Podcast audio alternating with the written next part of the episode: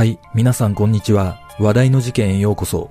今回の考察は未解決事件、熊谷小4男児ひき逃げ事件です。この事件は当時10歳の男児が自転車で帰宅中に車にひかれ死亡した事件ですが、未だに有力な情報はなく、犯人の特定には至っていません。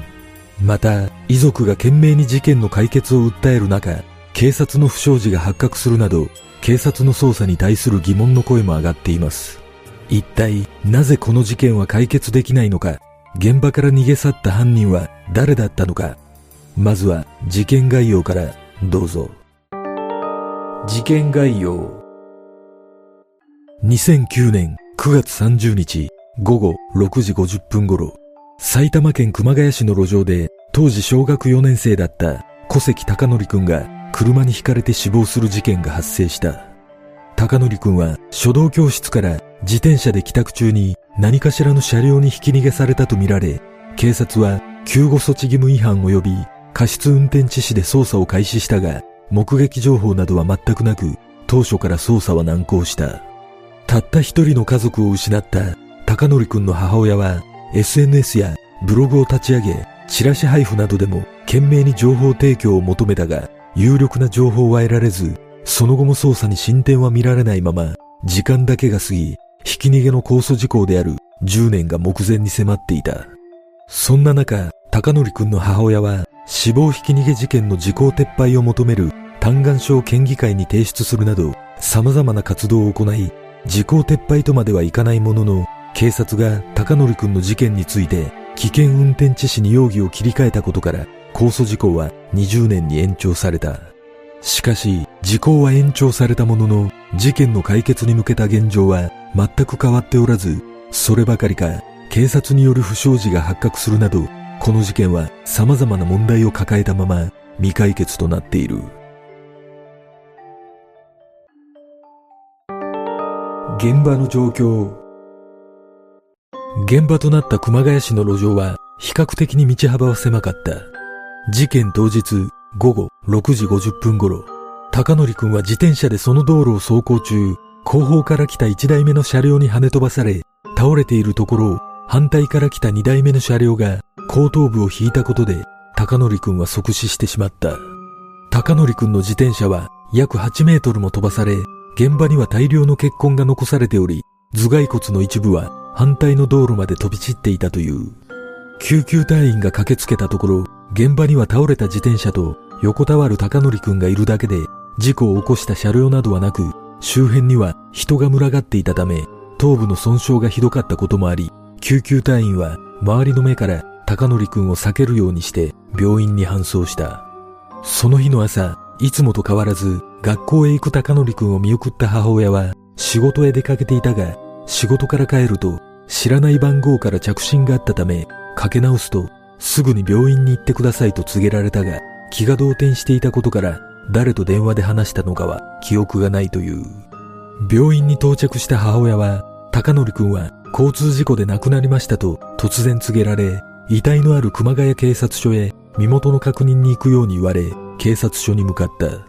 そして、母親は警察官に、高則くんを引いた車両は見つかっていませんと、衝撃の言葉を聞かされ、通常は顔を見て行われる身元確認は、事故による後頭部の損傷が激しいことから、母親がショックを受けることに配慮し、高則くんがつけていた腕時計で確認が行われた。その時計は、高則くんが10歳の誕生日に、時間の管理を自分でできるようにと、母親がプレゼントしたものだった。一方、身元確認が行われていた時間帯には、警察による現場検証が霧雨の中行われているが、目撃者はおらず、車両の部品などの遺留物は少なく、ブレーキ痕もなかったため、捜査は難航することとなった。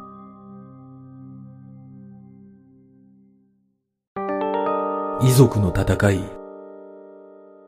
事件後しばらくして、埼玉県警は27人体制の専従班を設置し、捜査を進めたが、依然有力な情報を得ることはできなかった。そんな中、高則くんの母親は、民間の交通事故調査会社に鑑定を依頼し、高則くんの衣服についた痕跡などから、高則くんは2台の車に轢かれた可能性があることが分かり、それと同時に1台目の車両が救護していれば、助かっていたかもしれないという事実が発覚した。事件直後、現場道路は抜け道に便利な生活道路として利用する人が多く、初めて来る人が使う道ではないと見られており、おそらく近くに住む人間の犯行ではないかとの声が上がっていた。しかし、捜査に進展が見られないことから、高則くんの母親は疑問を抱き、現場道路を利用する車両を確かめるため、現場を通行する車のナンバーを控え始め、群馬ナンバーの車も多いことが分かり、こんなことしたって無駄だよ、と心ない言葉を浴びせかけられたこともあったが、母親の執念と多くの協力によって集められた車のナンバーは10年間で約10万台にも上った。この活動により他県の車も通行していることが分かったため、熊谷市内に限らず群馬県などでも情報提供を呼びかけ、車のナンバー記録は全て警察にも提供するなど、母親は解決に向けてできる限りのことを続けた。しかし、それでも有力な情報は得られず、時ばかりが過ぎてゆき、時効目前の10年が迫る中、耳を疑うような警察の不祥事が報道された。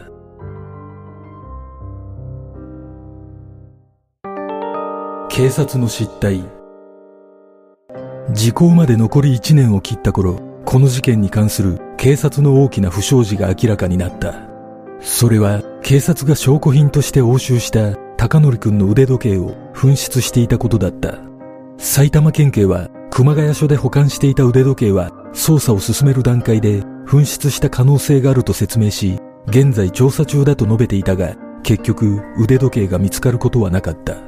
そればかりか捜査を担当していた元警部補は腕時計の紛失が発覚するのを免れるため、証拠品に関する書類2通をシュレッダーで破棄し、隠蔽工作を図っていたことも明らかになった。その後、この元警部補は捜査書類を破棄したとして公文書危機罪に問われ、一審判決で懲役1年6ヶ月、執行猶予3年の有罪判決が言い渡され、反省していると述べていたが、判決を不服として控訴するなど、遺族感情を逆なでする行動をとった。これらのことから、高則くんの母親は、初動捜査の時点からきちんとした捜査をしていなかったのではないかとの疑念を抱き、自ら情報収集するためのブログを立ち上げ、積極的に情報発信を始め、ブログのアクセス数は最高で1日40万を記録するなど、この事件は注目を集めた。しかし、事件から10年を目前にした母親は、犯人探しだけではなく、控訴事項という大きな壁を乗り越える必要に迫られていた。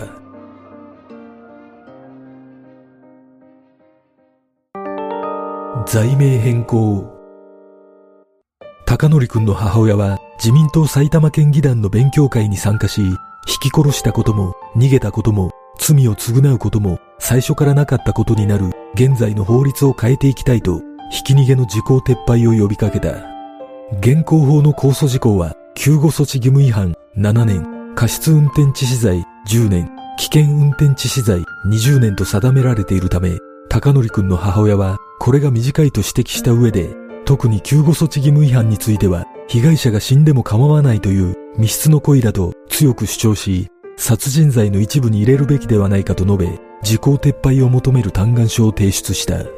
また、高則くんの母親は、交通事故全般において、刑が軽視されており、加害者の保護が主体となっている。犯人は逮捕されなければ何事もなかったように生活をし、逃げ続ければいずれ時効を迎え、人の死に対する責任がなくなってしまうとも語り、時効撤廃と時効延長を求め、署名活動を開始し、法務省に3万人分の署名を提出した。そして、このような母親の努力が、ついに異例の判断を引き寄せることとなり、埼玉県警が高則くんの事件について、過失運転致死から危険運転致死に罪名を切り替えることを決定し、時効が20年に延長された。しかし、母親の必死の訴えが一部認められる形とはなったものの、現在も犯人を特定できる情報は全くなく、次の時効である2029年まで残りわずか6年となっている。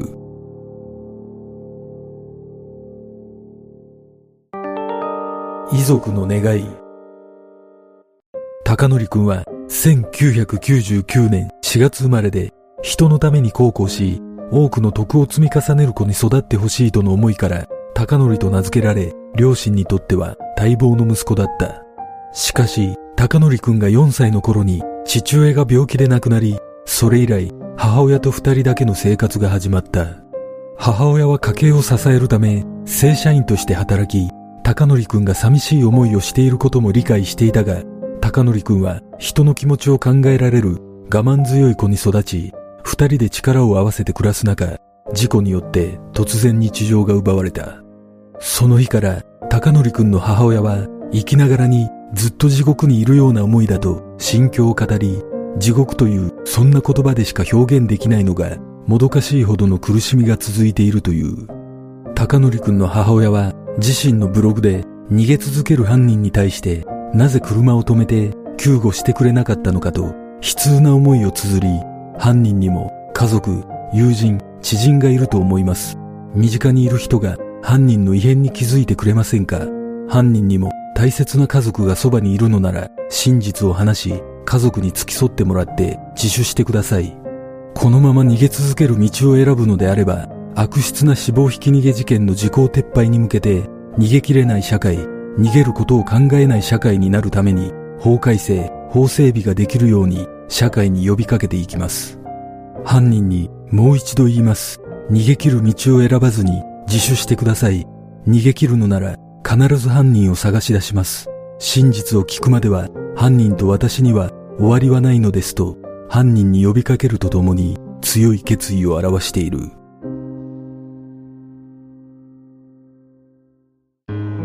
事件の真相とは？実は2022年9月4日の産経新聞に興味深い記事がある。事件発生後に容疑者が特定されず、未解決のまま控訴事項が成立した死亡ひき逃げ事件が全国で過去10年間に少なくとも82件あることが47都道府県の警察を対象にした産経新聞のアンケートによって明らかになっているが、なぜか埼玉、愛知、京都は回答がなかった。これに不信感を抱いた高則君の母親は未回答だった埼玉県警に問い合わせをしているが、その回答結果は驚くものだった。産経新聞が行ったアンケートでは、全国の中で茨城県が一番多く9件となっていたが、埼玉県はそれを上回る14件だったことが判明し、愛知と京都の回答は得られなかったものの、埼玉県が全国で最多の可能性があることが分かった。これらのことから埼玉県警の捜査自体に疑問を感じるとの声も多く、証拠の乏しさだけではなく、初動捜査も含め何かしらの捜査手法に問題があるために解決に至っていないのではないかと指摘する声もある。果たして高則くんを引き殺した犯人は一体誰なのか埼玉県警の捜査に問題はなかったのかこの事件の真相とは？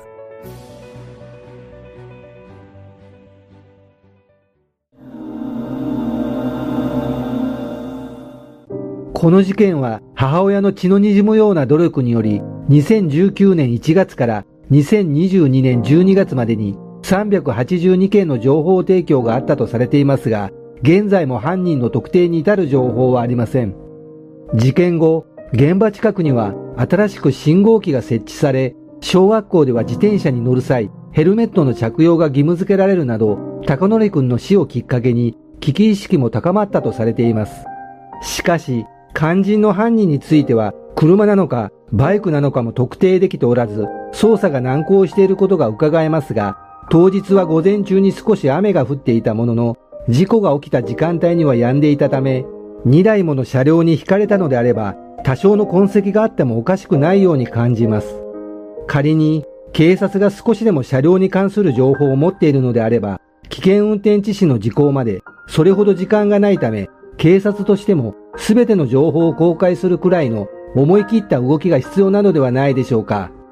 犯人はすでに当時の車両を処分している可能性が高いため、たとえ怪しい人物が浮上したとしても、立件はかなり困難なことが予想されますが、遺族だけでなく、メディアも一丸となってこの事件を風化させないことで、いずれ犯人が自責の念に駆られ、自首することを強く願います。実は、犯罪白書によると、国内における死亡ひき逃げ事件の検挙率は2001年から2020年までの間、おおむね90%を超える高水準で推移しており、警察の捜査能力が高いと思われがちですが、そのほとんどは容疑者が自ら自首や出頭してきたケースだとされています。また、死亡ひき逃げ事件を含めた全体のひき逃げ事件の検挙数は2014年の統計によると9231件に対し検挙数は4815件で検挙率は52%ほどとなっており2人に1人は逃げ切っているという事実があります。これら9231件の内訳がどのようなものなのかはわかりませんが、このデータだけを見ると防犯カメラの設置数が増えているにもかかわらず、検挙数が極端に低い印象を受けます。高則くんの事件が難航している理由として、埼玉県警は現場に遺留物がほとんどなかったとしていますが、実は高則くんの母親のブログを見ると、高則くんの衣服についたタイヤ痕などから、警察はタイヤのサイズと種類を特定しており、そのタイヤは量販店などでも買えるものだという情報があります。これが事実であれば、徹底した捜査によって販売ルートなどからある程度車種を絞り込むことも可能だと思われるため、やはりこの事件が未解決となっている最大の要因は埼玉県警の捜査手法にあるような気がします。そして事件の状況について私が感じたことは高則くんの母親が依頼した交通事故調査会社は自転車が8メートルも飛ばされていたことを根拠に2台の車にひかれた可能性を指摘していますが車にひかれたにしてはあまりにも自転車に損傷が少ないと感じます。自転車と車の事故事例をいくつか見るとほとんどの場合車輪が歪むなどの損傷が見られるためもしかしたら高則くんは別の要因で転倒したのではないでしょうか。例えば猫のような動物が急に目の前を横切ったためハンドル操作を誤り自ら転倒してしまったと考えることもできます。だとすれば高則くんの自転車にほとんど損傷がなかったことも納得できます。